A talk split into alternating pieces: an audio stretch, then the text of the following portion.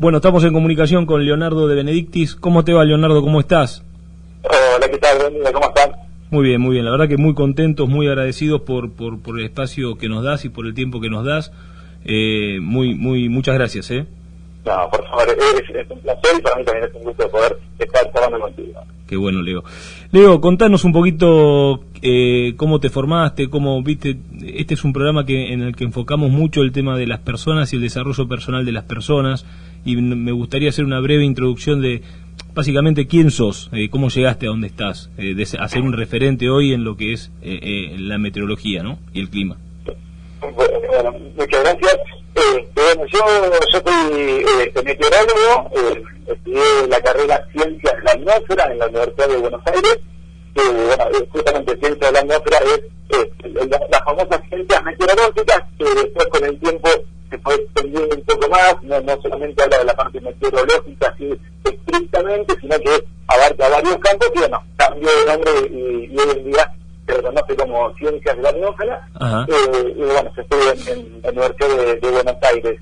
Después comencé eh, mis primeros trabajos en, comunicación eh, en la parte de, Radio Continental, que fue mi, primer mi, primera casa en medios de, comunicación y, después eh, por las cosas de la vida, por estas cosas de una nota, otra cosa, y bueno, entré en Canal Rural y bueno, ahora estoy este, siendo staff permanente de, Canal Rural, de Radio Continental, y en el medio, bueno, estoy pasando por, por otros medios de comunicación, comúnmente yo me, me incliné a la, a la parte más eh, agro justamente por el trabajo. Yo cuando estuve estudiando, realidad estaba abocado a la parte meteorológica estrictamente y después el, propio trabajo me fue llevando a, la parte más eh, agrícola, digamos, este, agropecuaria y, bueno, y ahora estoy ya prácticamente abocado a, la parte de, de meteorología agropecuaria en los medios de comunicación y después como consultor independiente, obviamente, pero, pero fundamentalmente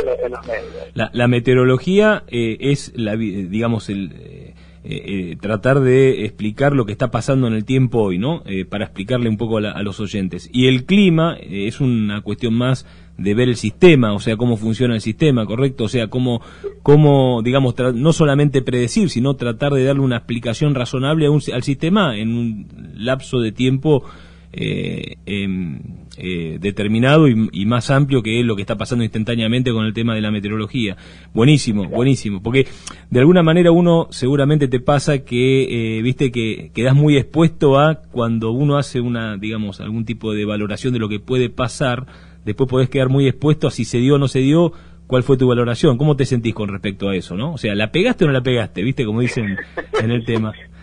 Tal, cual, tal cual. Y bueno, eso también se aprende, ¿eh? no, no en la facultad, pero se aprende en, en, la vida, porque bueno, cuando uno es eh, meteorólogo, sabe que este, en realidad cualquier persona que desarrolle cualquier tipo de pronóstico eh, en cualquier ámbito eh, está sujeto a, una, a, un margen de error. Y bueno, ese error este, en meteorología con el tiempo se, agranda, porque cuando hacemos un pronóstico a 24, 48 horas, es muy difícil eh, un, error grosero de, de pronóstico en, en, el corto tiempo. Pero cuando nos alejamos, cuando hacemos perspectivas, por ejemplo, en caso, hacemos perspectivas para toda una campaña, este, para la toma de decisiones. Y bueno, es, esa, ese pronóstico, cuando llegamos ya a fin de campaña, empieza a, a desvirtuarse un poco. Y bueno, eh, eh, comúnmente por eso también es que sirven las actualizaciones, por eso uno que va claro, sí, sí, sí, día a día las variaciones que va teniendo. Tal cual, tal cual. Pero bueno, la meteorología y el clima se han eh, formado en uno de los instrumentos importantes en la toma de decisiones de nuestras empresas. Contanos cómo la ves, cómo, cómo, cómo, cómo está esto, cómo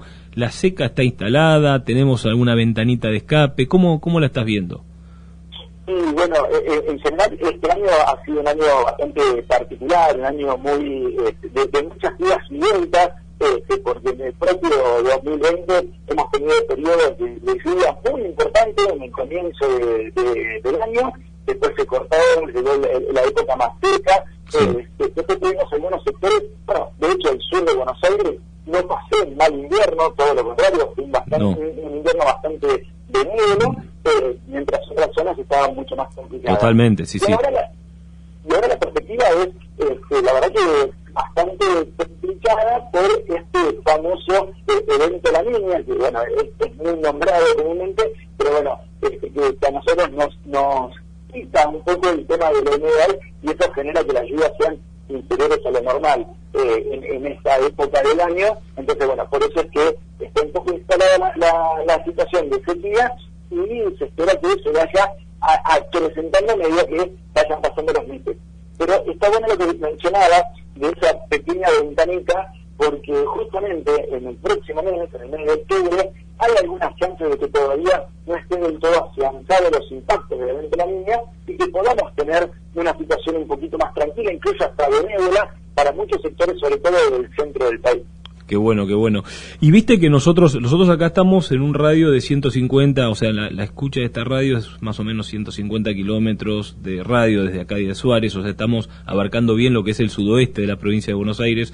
Y viste que no siempre los efectos de, de niña o sea, los efectos de seca, para, digamos, para mencionar así, generales del país, no siempre están, como bien vos lo decías cuando hablaste del invierno nuestro, no siempre están relacionados. Como productor que soy, lo tengo bastante, también tengo alguna relación con empresas del norte, de, la zona de, Córdoba, de la zona núcleo, digamos, por así decirlo, y, no siempre están relacionados, hay una, digamos, eh, están relacionados los eventos de sequía en el norte con respecto al sudoeste. Acá es la influencia marítima, ¿qué es lo que nos pasa a veces que a veces se instala muy fuerte la seca acá y vos, eh, por ejemplo, haces 100 kilómetros hacia el norte, o sea, pasás Guaminí, vaya zona y empieza a eh, estar mucho más verde. Y a, y a veces es al revés, eh, como está pasando en este año, como bien vos decías, tuvimos un otoño-invierno bastante benigno aquí, ¿no? ¿Cómo lo ves eso? Tal cual. Este, en general, la, zona más vulnerable a, a este efecto de la niña en realidad no es el sur de Buenos Aires, todo lo contrario, es parte norte de Buenos Aires, Entre Ríos, Santa Fe, Córdoba, va en la zona, que bueno, como bien decía, la zona más núcleo, es la zona que siente los mayores impactos, tanto con el evento la niña como con el evento niño, ¿sí? Sí, sí, con el evento niño, eh, la zona esa se ve más beneficiada con, el tema de la lluvia y nosotros quedamos más al margen. Pero bueno, de todas maneras, eh, el sur de Buenos Aires eh, bien tiene una cierta correlación con el evento el niño y la niña, de todas maneras no es la zona más volteada, porque lo que acabamos de mencionar es fundamental. El tema de tener un océano Atlántico este, cercano, en donde puede aportar la humedad que no aporta el, famoso evento la niña. Entonces hay otras situaciones que pueden ir eh, menguando los efectos de, esta, de esta situación de, la niña. Y es una de las zonas que puede llegar a estar más privilegiadas eh, a lo largo del mes de octubre, justamente por la, el ingreso de esa humedad, fundamentalmente en el sur de Buenos Aires, en la provincia de La Pampa incluso, con características un poco más húmedas, con algo más de humedad, durante el mes de octubre. Esto sí se puede generalizar un poco más el tema de que baje el total de precipitaciones. Pero octubre puede llegar a ser un mes realmente positivo para la región.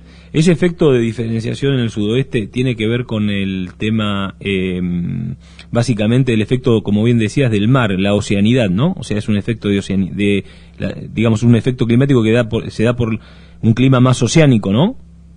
Sí, tal cual, tal cual, porque el, la parte del Atlántico, eh, el problema que tiene el Atlántico es que es muy cambiante. Podemos tener una semana con un, Atlántico cálido, una semana con el Atlántico frío, cosa que nos pasa con el Pacífico. El Pacífico es mucho más estable en el tiempo. Entonces, lo que puede aportar el Atlántico comúnmente son pulsos o pequeños, eh, eh, pequeñas eh, olas, digamos, de, de, humedad, por momentos que está más seco. Entonces, no nos da una racha prolongada de periodo húmedo, sino que nos puede dar mucha variabilidad. Eso es lo que sucede con el Océano Atlántico y sus aportes que hace desde, desde su zona, eh, abarcando toda la parte costera, no solo costera, porque estamos hablando de un, rango bastante importante, unos 200 kilómetros por lo menos, de toda la franja costera de la provincia de Buenos Aires, y crece un poco más también, así que es significativo. Bueno. Bueno, Leo, la verdad que clarísimo, clarísimo, te agradezco mucho este contacto, te agradecemos aquí desde Valor Campo este contacto. Y bueno, ¿cómo estás pasando estos días de tan especiales de pandemia ahí en Buenos Aires? ¿Te estás moviendo? ¿Estás ahí en, eh, yendo solamente al trabajo? Contanos un poquito. Sí, en realidad, tal cual, este, al, trabajar en un medio de comunicación, tengo el permiso para circular, este, estoy yendo a, a, Canal Rural a, hacer el trabajo normal, pero después, una vez que termino, a casa y, me quedo adentro con, con, la familia, así que estamos tratando de salir lo menos posible. Eh, yo soy quizás el, más expuesto, el resto de mi familia, mi sí, está haciendo el, colegio por, por Zoom y todo, así que, bueno, esto, de, de entrar y salir hace que tenga que cuidarme un poquito más para, para no, no contagiar a nadie. Bueno, bueno, cuídate mucho por favor y cuida los tuyos y te voy a aprovechar para que le mandes un saludo personal a mis amigos de Canal Rural, ¿eh? sobre todo a Silvio, ¿eh? que tenemos tantas charlas y tantas conversaciones. ¿eh? Leo, te agradezco mucho y te vamos a estar molestando seguramente en, en algún momento nuevamente. Eh, ¿Puede ser? Sí, por favor, no hay ninguna molestia, así que encantado de, poder este, contar con ustedes y, y bueno, y serán mandados los saludos. Un fuerte abrazo, Leonardo. Gracias. Gracias. Hasta luego.